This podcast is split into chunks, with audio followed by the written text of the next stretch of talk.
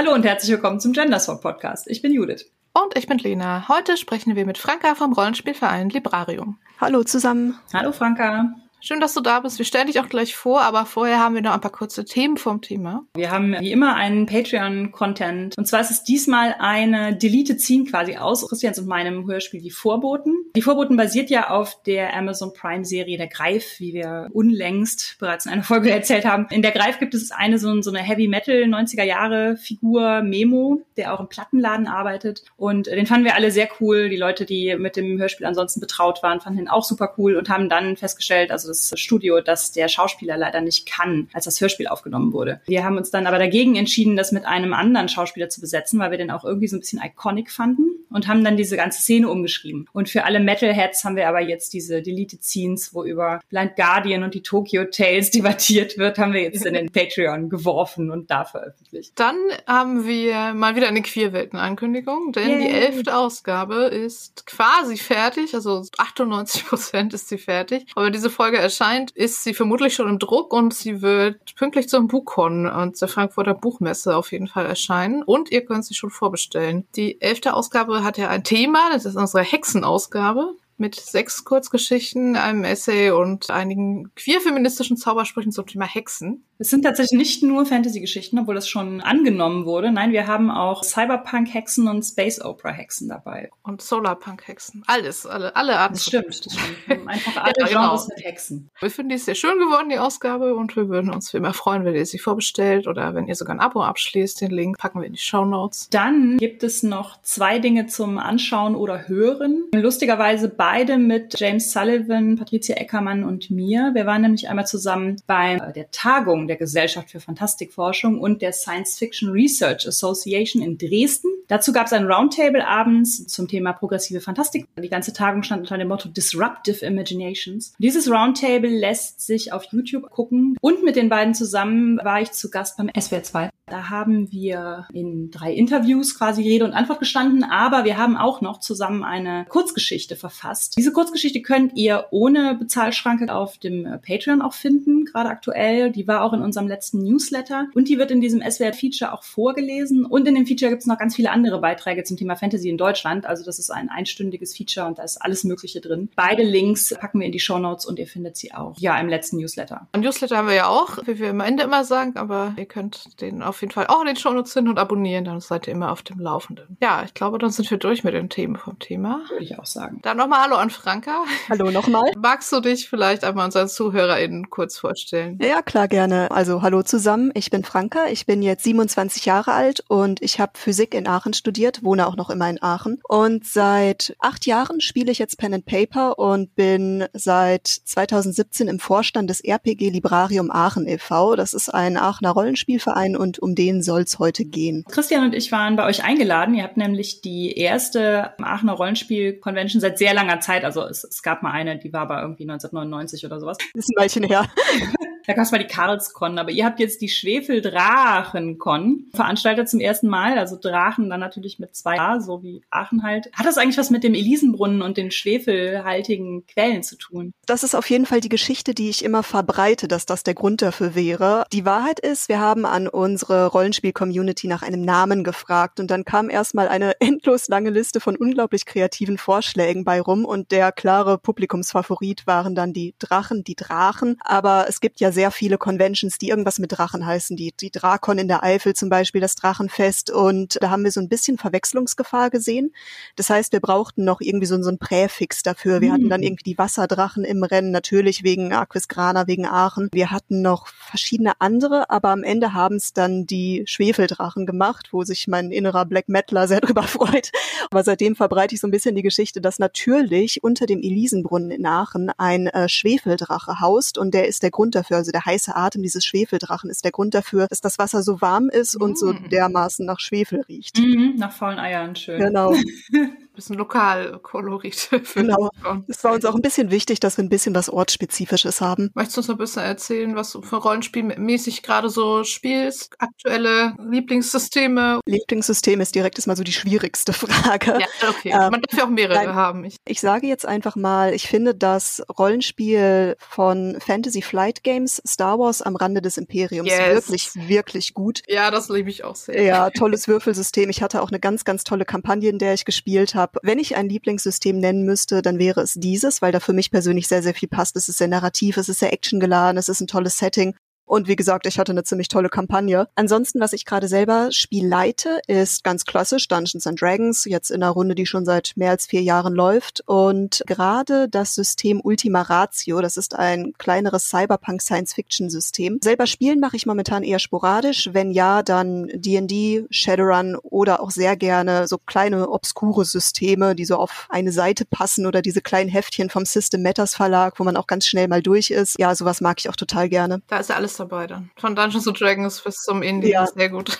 ja, genau. Dungeons and Dragons ist ja auch gerade, diesen Sommer gab es einen Film, jetzt gerade schwärmen alle von Baldur's Gate 3. Das heißt, das, die Bildwelt von Dungeons and Dragons finde ich gerade wieder sehr aktuell. Mhm. Ja, magst du uns denn was zum Librarium erzählen? Hast du schon gesagt, wie lange es den Verein? Nee, du hast gesagt, seit wann du im Vorstand bist, ne? Genau. Seit wann gibt es denn den Verein? Den Verein gibt es seit 2014. Also ich bin so im Jahr drei in den Vorstand gekommen. Ich bin keins der Gründungsmitglieder. Ich hatte da ja gerade erst mit meinem Studium angefangen. Und äh, ja, der Verein wurde wurde 2014 gegründet von einem Rollenspiel-interessierten Freundeskreis. Das ursprüngliche Ziel des Librariums war es erstmal eine Rollenspielbibliothek aufzubauen. Rollenspielregelwerke sind ja häufig relativ teuer und dann hat man mal eins, was man gerne lesen würde. Es ist zu teuer für das eine Mal reingucken und darum haben sich Leute gedacht, es würde sich total lohnen, wenn man einen gemeinsamen Bücherschrank hat, in den man investiert und jeder kann dann hingehen und sich da mal das Lieber Canciones für DSA rausziehen, obwohl er sonst nie Magier spielt oder mal eben das Powerplüsch Plüsch und Plunder für die schnelle Runde zwischendurch. Das war der Gedanke dahinter. Also Ach, wirklich ganz klar Gedanke. der Fokus auf diesen, mhm. auf diesen Bücherschrank. Die Gründungsmitglieder selber, das ist eigentlich ganz interessant. Viele davon bringen Erfahrung mit aus der Jugendarbeit. Also das sind Personen, insbesondere Thibaut, Johann und Christine, die in Bonn immer sehr viel Jugendarbeit gemacht haben und daher wissen, wie baut man Gruppendynamik auf? Wie sorgt man dafür, dass eine Gruppe zusammen funktioniert? Denen auch immer sehr wichtig war, dass der Verein irgendwo Mehrwert für die Mitglieder hat und nicht bloßer Stammtisch ist.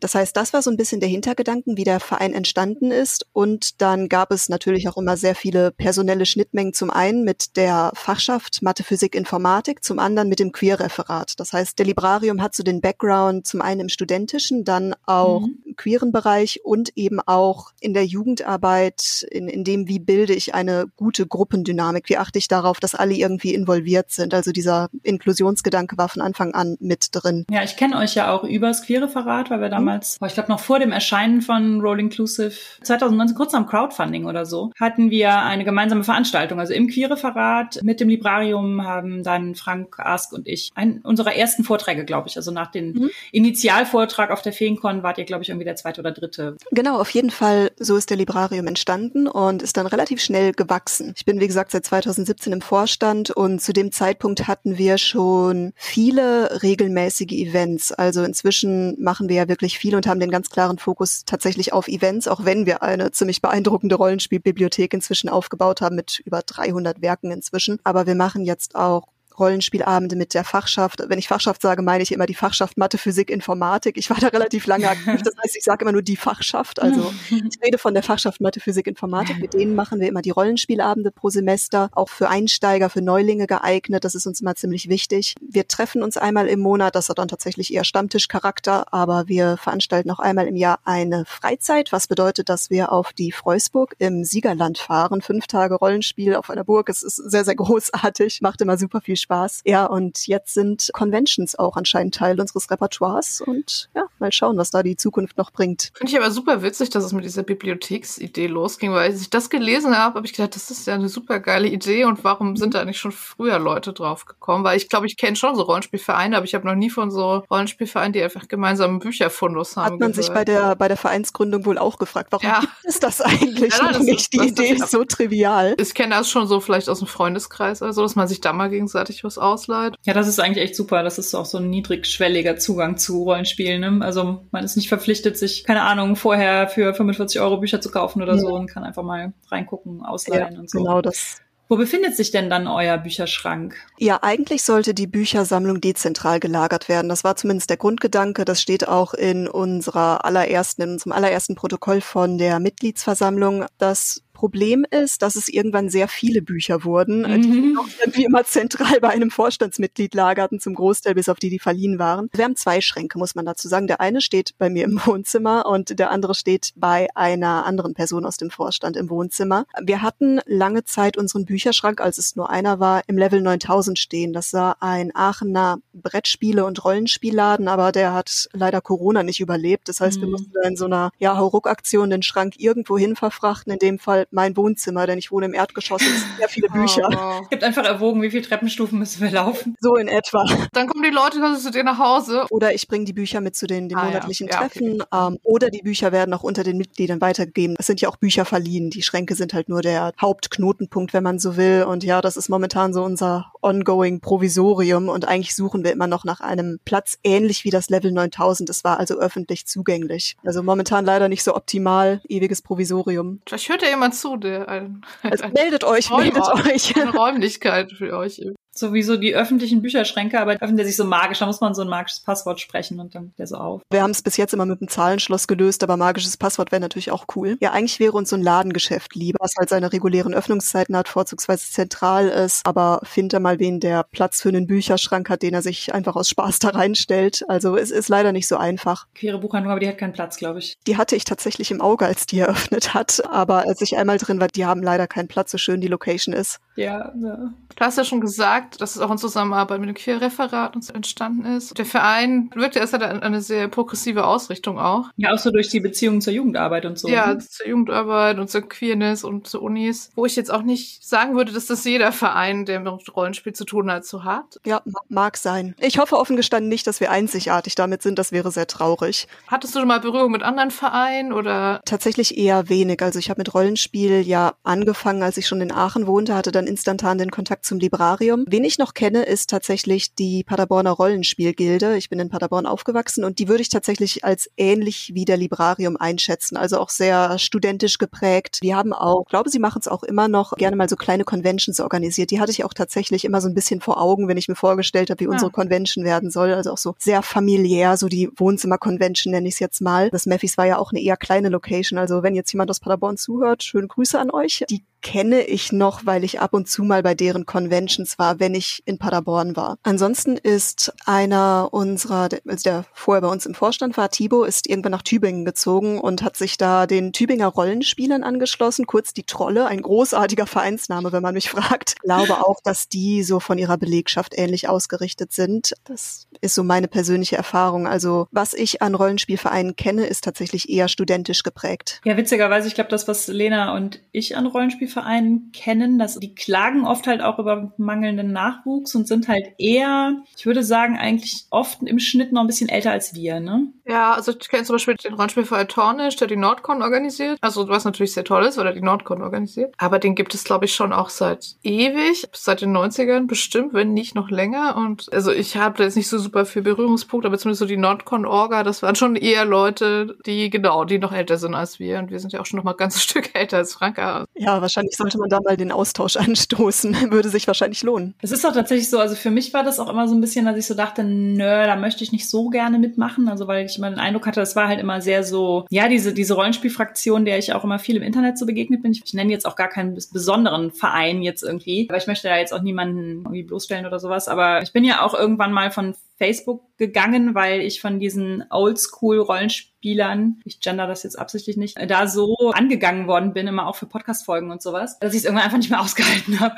Und die Art Leute war auch häufig in den Rollenspielvereinen. Also es waren sehr männerlastige Vereine. Es waren halt fast ausschließlich, würde ich sagen, weiße, nicht queere Menschen da drin. Und da hat sich bei mir auch immer so die Motivation, da irgendwie mal zu einem Stammtisch zu gehen oder mich irgendwie zu engagieren oder sonst irgendwas, die hat sich da bei mir sehr in Grenzen gehalten. Kann ich nachvollziehen. Mhm. Durch die Erfahrung über Facebook oder auch generell die Reaktion auf den Podcast und sowas. Ja, fand ich dann irgendwie nicht so einladend. Und ich muss sagen, bei euch ist es halt irgendwie anders. Ich meine, klar, ich bin ja, ich bin ja alt, aber ich habe jetzt schon auch gedacht, dass wir mal zu euren monatlichen Treffen kommen wollen. Ja, ihr seid herzlich eingeladen, also gerne. Das wird uns freuen. Tatsächlich so vom Librarium und von meiner persönlichen Rollenspiel-Community sind das Erfahrungen, die ich tatsächlich gar nicht teilen kann. Also bei uns sind alle super schön. offen, kommen, spielen Echt mit. Schön, ja. Ähm, ja, also von daher kann ich da sehr stolz und ehrlich sagen, das kenne ich aus meiner Lebensrealität tatsächlich nicht. Ich kenne natürlich die ganzen Geschichten, ich weiß, wie es auch im Internet zugeht. Ja, anonym kann man immer gut stänkern. Die machen das auch nicht sehr anonym auf machen das schon unter ihrem echten Namen. Das ist tatsächlich etwas, was ich nie so vorgefunden habe, auch auf den Conventions, wo ich war. Also ich bin jedes Jahr auf der Feencon in Bonn, hatte ich mhm. immer das Gefühl, das ist ein sehr, sehr buntes, ein sehr junges Publikum. Menschen, die einfach sehr viel Spaß haben an ihrem Hobby und auch Pen and Paper ist ja ein Nischenhobby und ich hatte immer das Gefühl, dass dieses Nischenhobby enorm verbindet. So, wir haben die gleiche nerdige Freizeitbeschäftigung, wir sind one of a kind und darüber findet man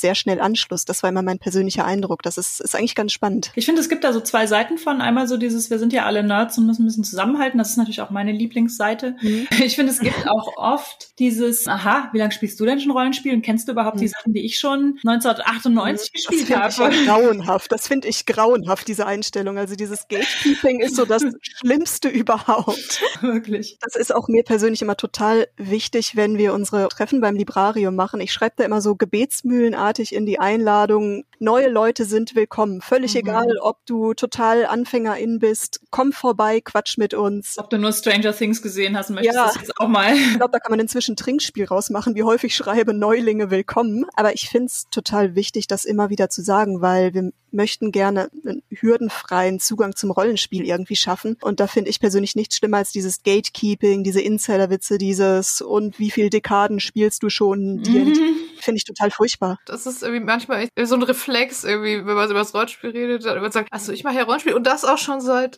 so, so, ja. Weil das anscheinend irgendwie wichtig ist, wie lange man das schon macht, was natürlich totaler mhm. Quatsch ist. Ich leite ja auch nicht super viel, weil meistens konnte ich mich am ehesten mal motivieren zu leiten, wenn das wirklich so Runden waren von Leuten, die es mal ausprobieren wollten. Und das waren doch immer total mhm. tolle Runden. Also ich sage ja auch tatsächlich gerne, wie lange ich Rollenspiel spiele, aber direkt immer unter der Prämisse Ask me anything. Ich kenne wahrscheinlich sehr viele Systeme, frag mich, was ja, du willst. Wahrscheinlich kann ich ein paar Takte sagen. Ich fand auch den Zeitpunkt, an dem ich realisiert habe, dass ich jetzt länger in meinem Leben Rollenspiel spiele, als dass ich nicht Rollenspiel gespielt habe. Das fand ich schon auch irgendwie witzig. So. Mhm. Ja, ist bei mir auch schon überschritten, ja. Dass ich dann so gemerkt habe, ach krass, das Hobby begleitet mich jetzt schon mhm. über die Hälfte meines Lebens. Aber das hat ja nichts mit Gatekeeping zu tun. Das ist ja, ja. so eine Feststellung für einen selber. Okay, anscheinend ist es mir wirklich, wirklich, wirklich wichtig. Das ist eher dieses, ich blicke auf sehr viele Jahre mit wirklich tollen Geschichten zurück. Und ihr macht ja auch so Rollenspielvorstellabende an Unis in Aachen, genau. ne? Wie läuft das so? Gibt es da viel Interesse? Ja. Gibt es Hoffnung auf Nachwuchs? Ja, absolut. Also unsere Rekorde liegen bei über 100 Anwesenden an oh, der wow. RWTH. Ja. Das ist richtig krass. Es, es ist richtig krass tatsächlich. Und ich weiß auch immer noch nicht genau, wie das eigentlich passiert ist. Aber irgendwann ist das mal durch die Decke gegangen. Das war richtig krass. Das Ganze gibt es tatsächlich schon relativ lange und auch länger als den Librarium. Aber irgendwann haben wir das aus mehr oder weniger pragmatischen Gründen halt übernommen. Das läuft dann halt so, dass wir zur Fachschaft hingehen und sagen, hier, wir würden gerne wieder den Rollenspielabend machen. Könnt ihr uns die Räume dafür organisieren und vielleicht ein kleines Budget für Snacks stellen? Das ist immer ganz praktisch, weil wir sind ja keine Eigeninitiative. Wir müssten für Räume bezahlen an der Hochschule. Aber wenn wir sagen, das ist der Rollenspielabend mit der Fachschaft, dann äh, kriegen wir die Räume. Also das mhm. ist so ein hm. bisschen die Win-Win-Situation an der Stelle. Ah. Ja, wir stellen dann die SpielleiterInnen und fragen ein paar Wochen im Voraus rum, wer hat denn Bock, organisieren das Ganze relativ simpel über ein Etherpad, wo man sich ganz formlos eintragen kann. Hier, ich möchte Spielleiten, das und das. Momentan kommen wir immer so auf sieben bis zwölf Spielrunden ja, also unser Rekord, wie gesagt, über 100 Leute. Es war ein sehr lustiger Abend. Wir hatten nicht mit so viel gerechnet und irgendwie haben wir es dann doch geschafft, die ganzen Leute irgendwie in noch spontan ausgerufene Spielrunden zu verfrachten. Ja,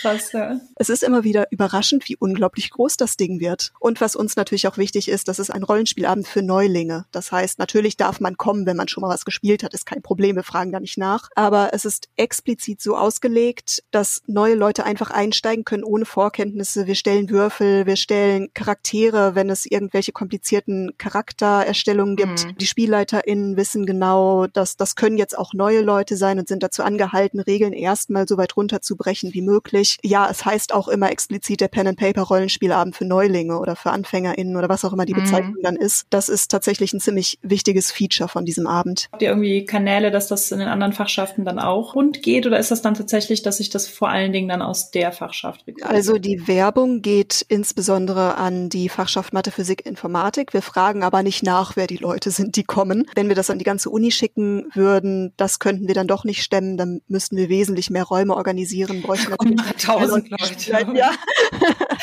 Was wäre ziemlich awesome. Aber das können wir momentan nicht stemmen. Das heißt, es geht nee, erstmal nur an unsere Fachschaft. Und wer davon Wind bekommt und vorbeikommen will, whatever, kommt vorbei, wir fragen mhm. nicht. Gibt es dann auch Leute, die dann über diese Abende zu euren Vereinstreffen kommen oder die irgendwie beim Rollenspiel dabei bleiben? Ja, ja, ja, tatsächlich immer mal wieder, dass Leute kommen und sagen, hier, ich war mal bei dem Rollenspielabend. Die, die kennen mich dann immer, weil ich mache immer den Ansager und ich kenne die Leute dann nie, weil es sind über 100 Leute. Aber die, die, kommen dann zu unseren Treffen und sagen, hier, ich war da, das war irgendwie cool, ich wollte mal bei euch vorbeischauen. Also ja, das passiert ja, cool. häufiger. Viele Leute entdecken das Hobby dann auch für sich und machen in ihrem Freundeskreis dann eine Runde auf in irgendeiner Form, was natürlich auch total fein ist. Also ja, das funktioniert tatsächlich. Was für Systeme werden da so gespielt? Oh, ganz kunterbunt tatsächlich. Wir haben natürlich immer ein paar Klassiker dabei. D&D ist fast immer vertreten. DSA ist so ein Standard geworden. Shadowrun gibt's schon seit Jahren mit dem wunderbaren Einbruch ins Informatikzentrum, der immer wieder sehr, sehr gut ankommt. Dann natürlich ganz viele kleine, auch vorbereitungsarme Systeme, weil viele der Leute, die bei uns Spiel leiten, haben jetzt auch nicht die Zeit, da irgendwie was ganz Großes vorzubereiten. Die kommen dann mit Inspectors. Das ist so eins meiner Lieblingssysteme. Das ist so ein Geisterjäger-Setting, relativ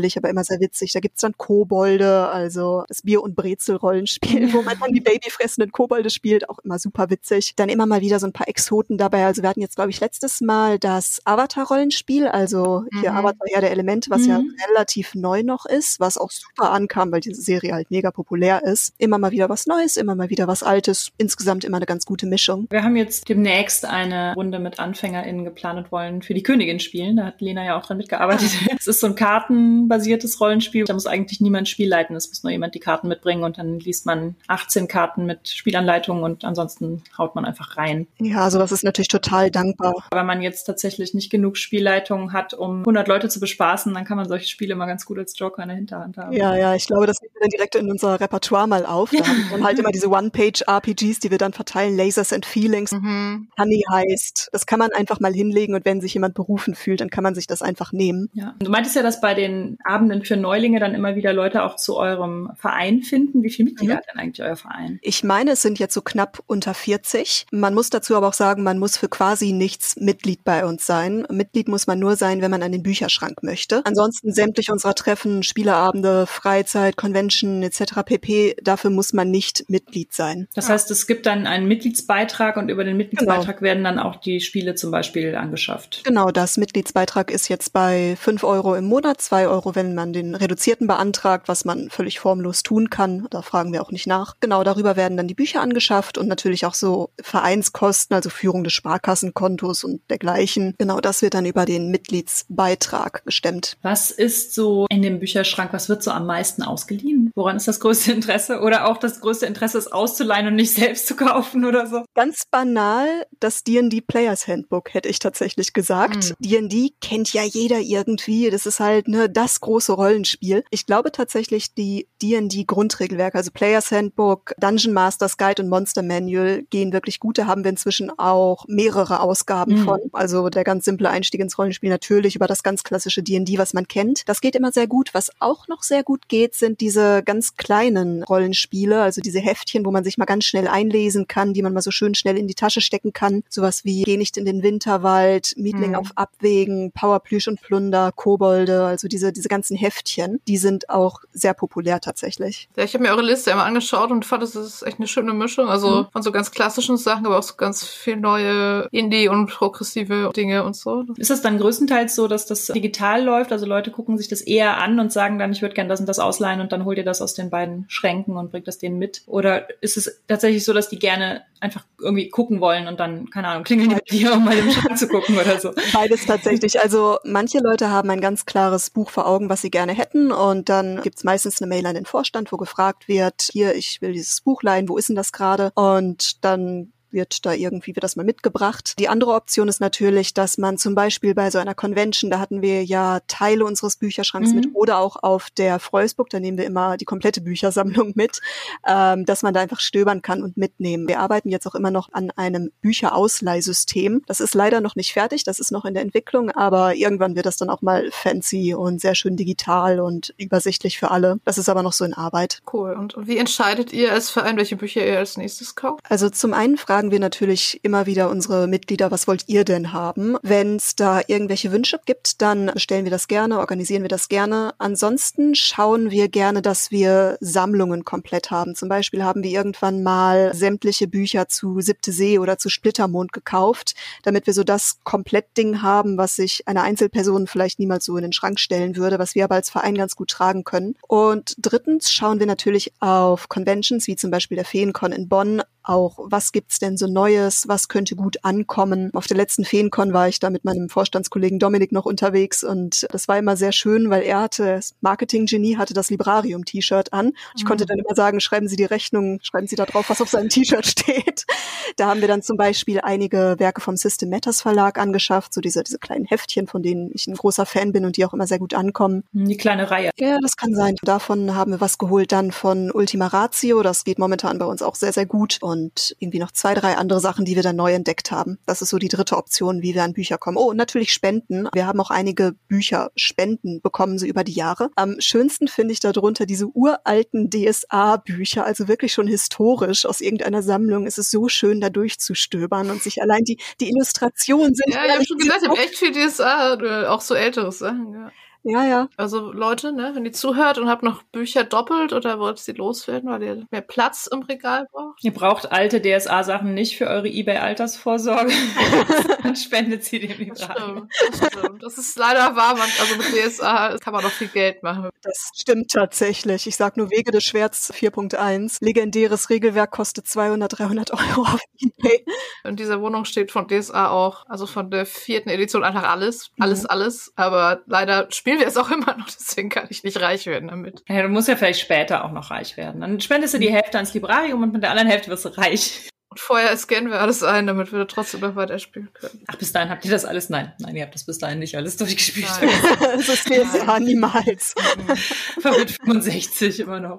Auf dem Rückweg von Mioranor. ja, das vielleicht nicht, aber danach kommen ja noch weitere, egal. Ähm, Finde ich auf jeden Fall echt super mit der Bibliothek. Ja, so naheliegend und trotzdem habe ich bei euch zum ersten Mal davon gehört, dass mhm. das jemand gemacht hat. Und jetzt habt ihr auch eure erste Con gerade genau. veranstaltet. Wie lief das so? War wirklich viel Stress? Es ging tatsächlich. Also es lief für mein Gefühl sehr, sehr gut. Wir haben auch viel positives Feedback bekommen. Es gibt natürlich immer noch Kleinigkeiten, an denen man schrauben kann, aber allgemein bin ich auf jeden Fall super zufrieden. Die Schwefeldrachencon hat ja jetzt im Meffis stattgefunden. Das ist so eine kleine Location in Aachen. Das ist so ein offenes Raumkonzept. Raumteilungskonzept ist, glaube ich, der Begriff. Also eine Gruppe von Menschen, die sich diese Räume zusammen gemietet hat. Und da treffen sich jetzt die verschiedensten Vereine, Verbände, Gruppierungen. Fridays for Future trifft sich da auf jeden Fall. Es gibt einen Zeichentreff, der sich da regelmäßig verabredet. Und man kann sich diese Räume tatsächlich auch mieten. Das haben wir dann getan für die zwei Tage der Convention. Ja, im Vorfeld haben wir dann natürlich ein paar Leute angefragt, hier wollt ihr zum Programm was beitragen, zum Beispiel jetzt Judith und Christian, die dann ihren Vortrag gehalten haben. Der definitiv das Highlight der Convention war, oh. muss man einfach mal,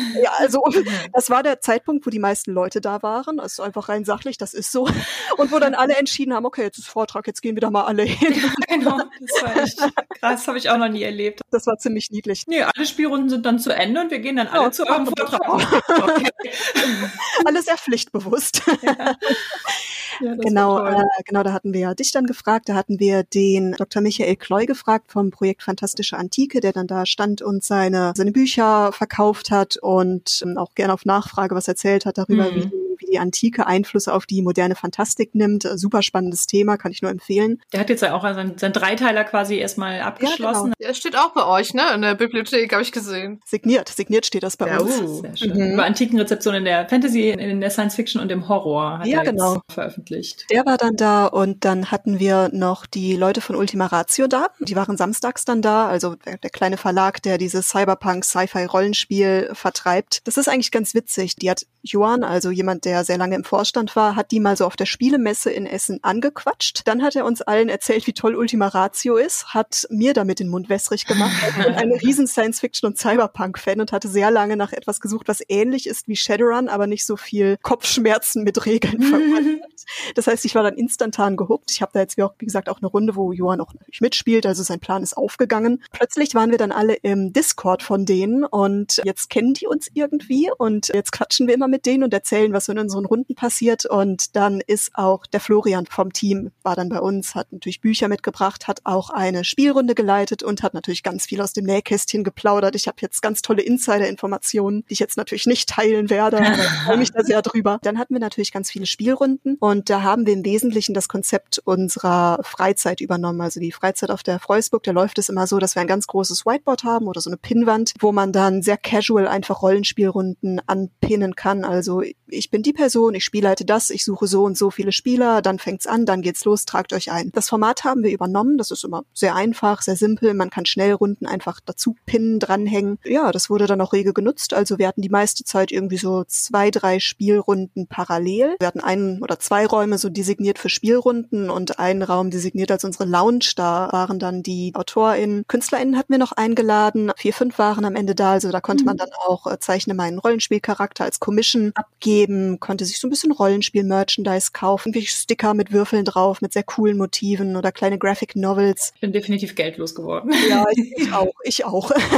Also ja, es war eine schöne bunte Mischung auf jeden Fall. Fand ich auch, fand ich sehr schön da. Ich war ja auch noch nie im Meffis. Ich hatte davon schon mal gehört, dass das so ein inklusiver Space auch sein will. Zum Beispiel ist es noch nicht so ganz fertiggestellt. Ich war mal dabei, als ich glaube eine der Initiatorinnen bei so einem Kulturausschuss auch gesagt hat, dass ihnen halt von der Stadt Aachen halt noch Geld zugesichert wurde und dass sie das jetzt langsam mal haben wollen, denn sie seien ja ein inklusiver Space, aber teilweise seien zum Beispiel die Lichtschalter und Steckdosen halt noch so hoch. Teilweise hingen die ja auch noch so von der Decke. Sie meinte, wenn da jetzt jemand im Rollstuhl ist, dann kommt die Person nicht an Lichtschalter Schalter und kommt nicht an die Steckdose. Und das müsste doch sich noch ändern. Und sie will dann jetzt, dass das noch inklusiver umgebaut wird und mhm. sowas. Das fand ich halt auch ganz cool. Und seit die da so auf der Bühne stand und ihre Forderungen vorgebracht hat, habe ich gedacht, da muss ich mal hin. Mhm. Deswegen war ich auch ganz froh, dass es halt da war und ich dann die Gelegenheit nutzen konnte, da zum ersten Mal hinzugehen. Ich fand auch cool, das ist ja tatsächlich so bis auf die Lichtschalter und die Steckdosen ein barrierefreier Ort. Also ja. die Treppenstufen waren schon so zum Rampen umgebaut und es hatte auch ungegenderte Toiletten. Also es ist ja relativ neu renoviert, sind so verschiedenfarbige mhm. Räume. Fand ich mhm. auch sehr schön. Ja, war euch das irgendwie wichtig bei der Wahl des Ortes oder sonst hättet ihr ja wahrscheinlich auch irgendwie in der Uni das machen können? Also zum einen, nein, wir hätten es nicht in der Uni machen können. Wir sind ah. eine Eigeninitiative und die RWTH verlangt schon ziemlich ordentlich Geld dafür, ah, okay. für die Räume. Also nein, das war tatsächlich keine Option. Aber ja, die Barrierefreiheit war der ganz, ganz, ganz große Punkt. Wir haben so ein bisschen geflunkert, als wir gesagt haben, das sei die erste Convention, weil wir haben im Jahr davor schon mal ein Event stattfinden lassen im Pontor. Haben wir Pontor-Con genannt, ganz fantasielos. Das war sehr familiär, war auch tatsächlich mit Anmeldung. Das lief noch so ein bisschen unter erweiterten Corona-Bedingungen. Es war einfach mal so ein vorsichtiges Antesten, ob das vielleicht eine Location wäre, ob Conventions irgendwie so funktionieren. Also es war sehr klein, es war sehr familiär, darum ist das eher so der Versuch Null, wenn man so will. Und wir haben aber direkt gemerkt, dass Pontor, ja, cooles mittelalterliches Ambiente. Die haben auch so eine Türklingel, die klingt wie die Fanfare von einem Herold. Das ist natürlich sehr fancy. Ambiente klasse, aber Pontor in Aachen, das sind 70 Stufen mittelalterliche Wendeltreppe, irgendwie 60 Zentimeter schmal oder sowas. Und gut, von Rollstühlen müssen wir hier gar nicht anfangen. Das sind Treppen, die bereiten schon, wenn man ein Knieproblem hat, wenn man ein Problem mit Klaustrophobie hat vielleicht auch, weil es ist einfach ein super schmaler Wendelgang. Was mich persönlich auch total gestört hat, war, dass es sehr uneinsichtig war. Das heißt, für Leute, die vielleicht ein bisschen schüchtern sind, die vielleicht lieber erstmal ein bisschen durchs Fenster spähen wollen, wer ist denn da so drin? Der geht in den Dungeon.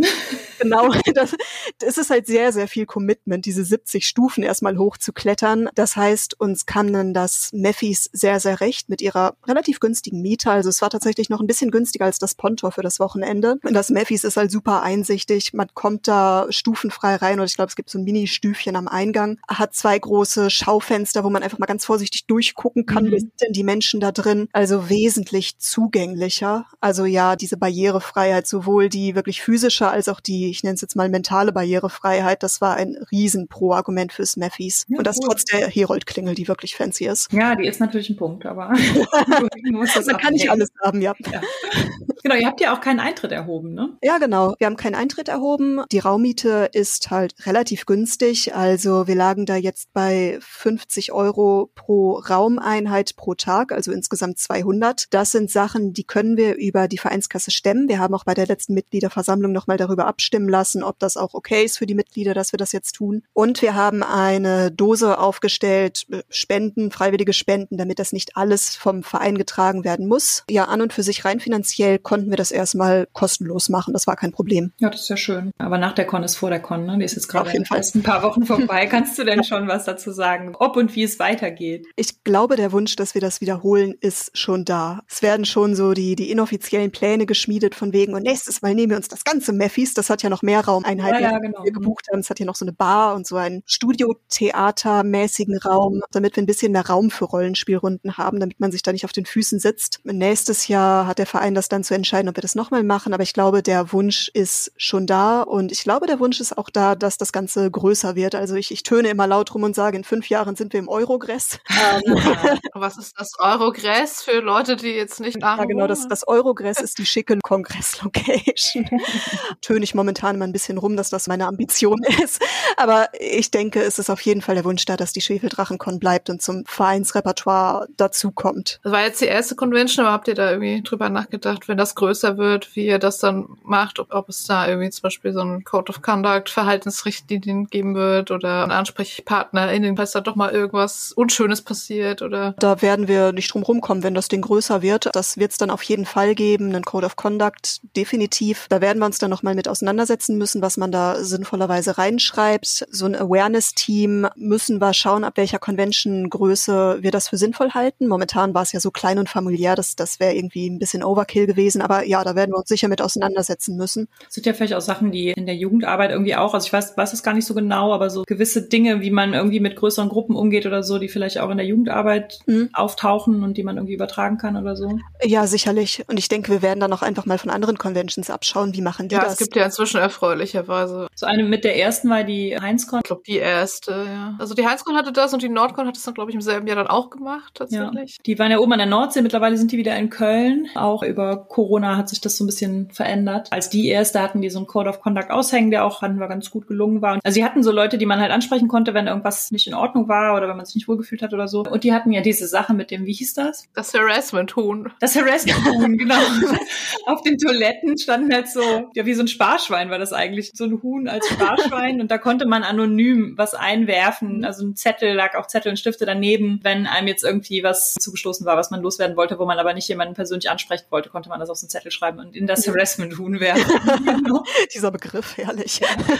Das waren irgendwie so Sachen, wo wir so gedacht haben, ach, da, da tut sich äh, ändert sich noch ja, was. Ja, ja, ja, ich denke, das sind Sachen, die sollten bei Großveranstaltungen, also wir sind noch weit entfernt von Großveranstaltungen, so bescheiden müssen wir dann ja, doch bleiben. Aber das sollte man bei größeren Veranstaltungen, das, das gehört einfach zum guten Ton. Das sollte inzwischen eigentlich Selbstverständlichkeit sein und das werden wir dann auch machen. Wir hatten noch zum Thema Förderung und Möglichkeit, euch zu unterstützen. Genau, Buchspenden hast du ja schon erwähnt. Aber ich habe auf eurer Website gesehen, man kann auch Fördermitglied werden. Ja, genau, das ist eine Option. Fördermitglied bedeutet, dass man seinen eigenen Mitgliedsbeitrag festlegt und rechtlich auch ein bisschen anders gestellt ist als ein reguläres Mitglied. Ein reguläres mhm. Mitglied hat zum Beispiel das Stimmrecht auf unseren Mitgliederversammlungen. Aber wenn man mit dem ganzen Vereinsfu nichts zu tun haben möchte, sondern einfach nur sagt, okay, das ist ein cooles Projekt, da möchte ich gerne irgendwie Geld geben, dann wäre Fördermitglied so das, das Mittel der Wahl, eine Fördermitgliedschaft. Das kann man sehr einfach beantragen. Die entsprechenden Formulare gibt es auf unserer Website, die sind auch alle schnell und übersichtlich. Ansonsten, was für uns aber tatsächlich eigentlich immer am wichtigsten ist, ist, Geld ist immer prima,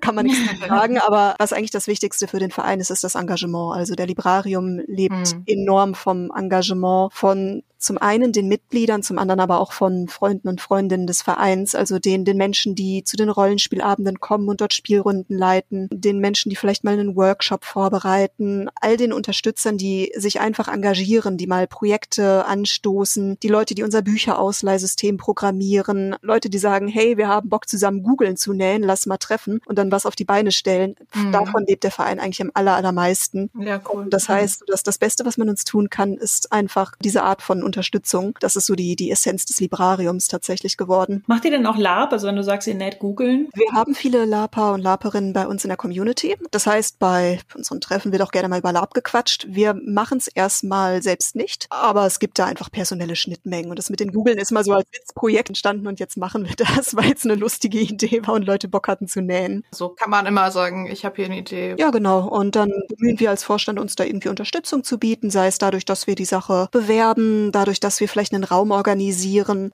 was auch immer wir da tun können. Aber vieles geht auch einfach von engagierten Leuten immer aus. Die braucht es immer und überall. Aber ihr seid tatsächlich ein Verein, das heißt, ihr habt ja. diese ganzen Sachen mit Vereinsgründung und alles, was was man dafür genau. so in Deutschland sein und tun und nachweisen muss und sowas. Genau. Das war ja vor deiner Zeit, ne? Das war vor meiner Zeit. Was ich noch mitbekommen habe, ist der große Kampf darum, gemeinnützig zu werden. Ah, ja. Wir sind nämlich gemeinnützig. Inzwischen haben wir es geschafft oder schon seit ein paar Jahren inzwischen. Aber die Krux bei gemeinnützig ist, dass die Satzung ziemlich viele formelle Richtlinien erfüllen muss, bevor man das bekommt. Das heißt, das war einfach langsperrig, bürokratisch. Ja, inzwischen sind wir gemeinnützig und unser Ziel ist Kunst und Kultur und äh, man kann sich gerne unsere Satzung durchlesen. Sie liest sich ein bisschen ulkig, weil es einfach so schön bürokratisch gestellt ja. erklärt, was Rollenspiel ist. Kann ich nur empfehlen, da mal durchzulesen. Was ich gerade noch fragen wollte, zu diesen Spielabenden war ja auch so ne, Queer-Referat und so. Habt ihr denn irgendwie innerhalb des Vereins für die Spielrunden da irgendwie zum Beispiel Vorgaben oder so? Dass alle Runden mit X-Karte spielen oder?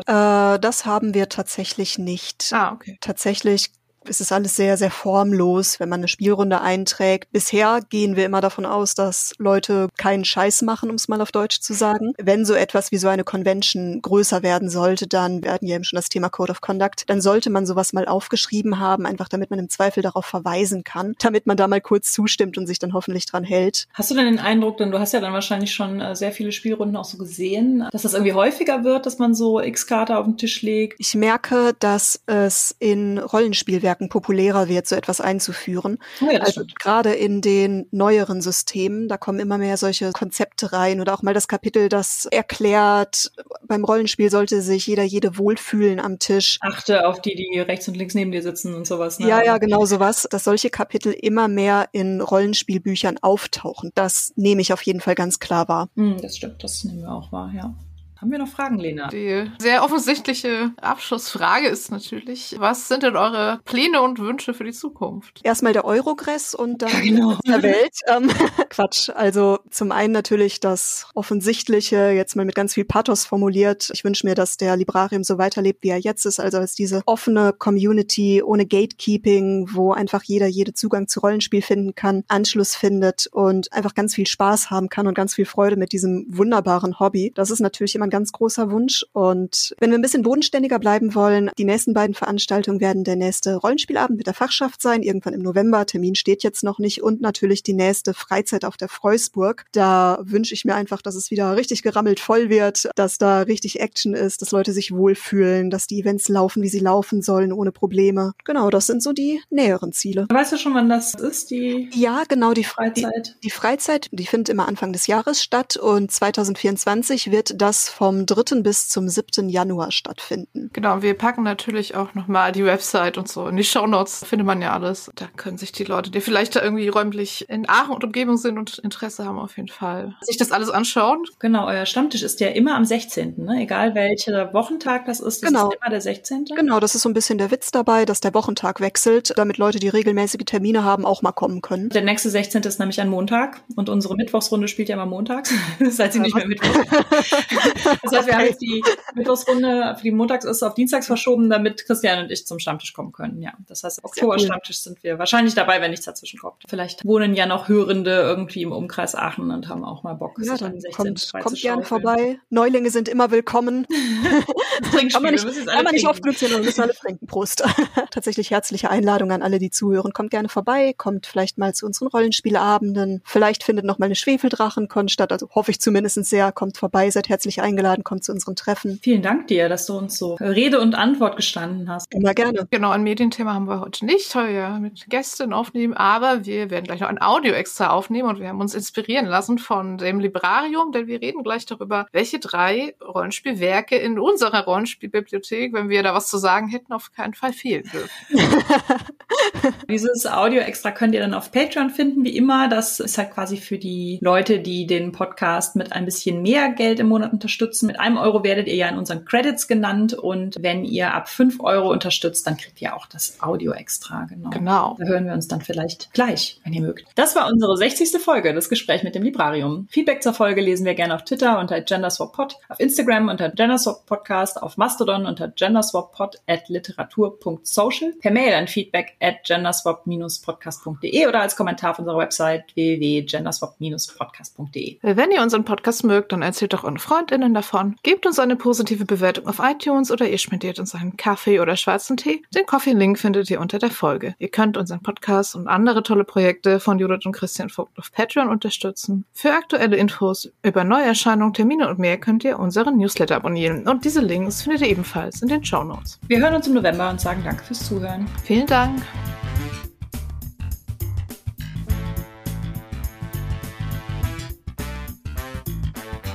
Kofi gab's diesmal von Sphärenmeisters Spiele und unsere Patrons sind Adrian, Alexander, Andrea, Anna, Annalena, Antonia, Björn, Boni, Brophy, Bruno, Caroline, Katrin, Christopher, Cypher, Claudia, Dedalus Root, Doro, Elia, Elias, Eva, Evelyn, Felix, Füllerfuchs, Gabriel, Henning, Holarius, Hungerhummel, Ingwer, Jan, Janis, Yassi. Johannes, Julia, und noch eine Julia, Justine, Kai, Karma, Karl-Heinz, Katrin, Katha, Kay, Kirsten, Laura, Laura, Lilly, Lisa, Lorolid, Mara, Marcel, Marco, Mario, Markus, Markus aus Krefeld, Mary, Max, Merlin, Mika, Micha, Michael, Michael, Michael, Mo, Moritz, Mr. B, Achi, Nerd Meets You, Nikolas, Nimea, Ina, nur der Tim, Patrick, Paula, Petter, Philipp, Philipp, Projekt Myra, Rabenkönigin, Ralf, Resa, Cell, Sarah, Schreiberling, Skimi, Shelly, Sol, Zwernmeister Spiele, Sven, Tahina, Tanja, Technosmurf, Tentacle Duck, Tino, Tjörn, Tobias, Tobias, Tobias, Tütenclown, Vanessa. Vic. Vital, und Senja. Vielen Dank an euch alle. Vielen Dank.